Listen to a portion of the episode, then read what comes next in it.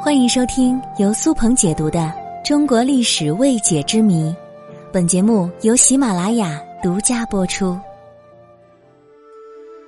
公元七五五年，安史之乱爆发了。这场让大唐由盛转衰的大动乱，一直持续到七六三年方告结束。昔日大唐的繁荣，在战火中付之一炬。苍生饱受涂炭之苦，安史之乱也称天宝之乱，是中国唐代玄宗末年至代宗初年，由唐朝将领安禄山与史思明背叛唐朝后发动的战争，是唐朝争夺统治权的内战，唐由盛而衰的转折点。这场内战。使得唐朝人口大量丧失，国力锐减。因为发起反唐叛乱的指挥官以安禄山与史思明二人为主，所以事件被冠以安史之名。安史之乱历时八年，期间发生过大大小小无数的战役，但是要论哪一场战役最为重要，那就非灵宝之战莫属了。正是由于这场关键战役的失利，才导致安史之乱发展到了不可收拾的地步。一场本来几个月就能平定的叛乱，结果演变成了旷日持久的战乱。安史之乱爆发初期，安禄山的叛军一路势如破竹，在很短时间内就攻克了唐朝的东都洛阳。之后，安禄山又继续率军向西挺进。在潼关与唐军主力相遇，战争进入了相持阶段。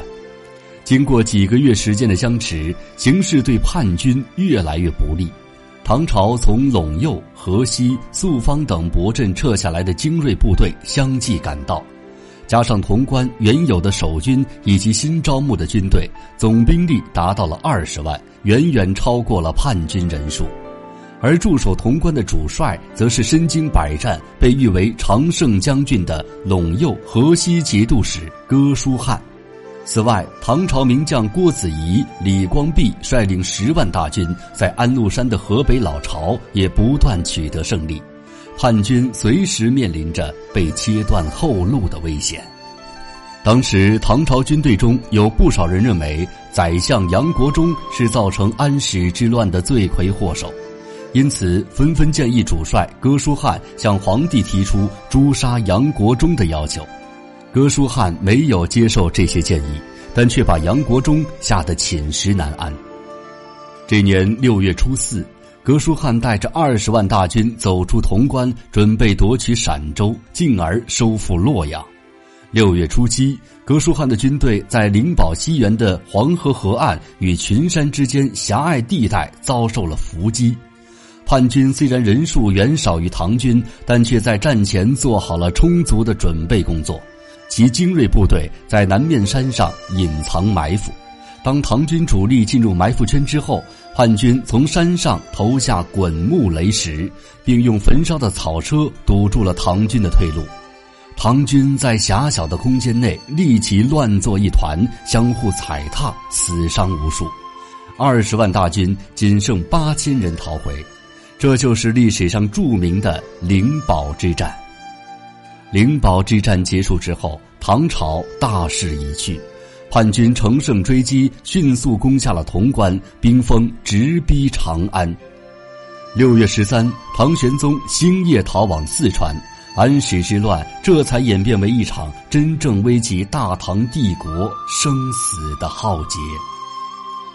虽然安史之乱最终以唐军的胜利结束，但它对李唐王朝的影响却是深远的。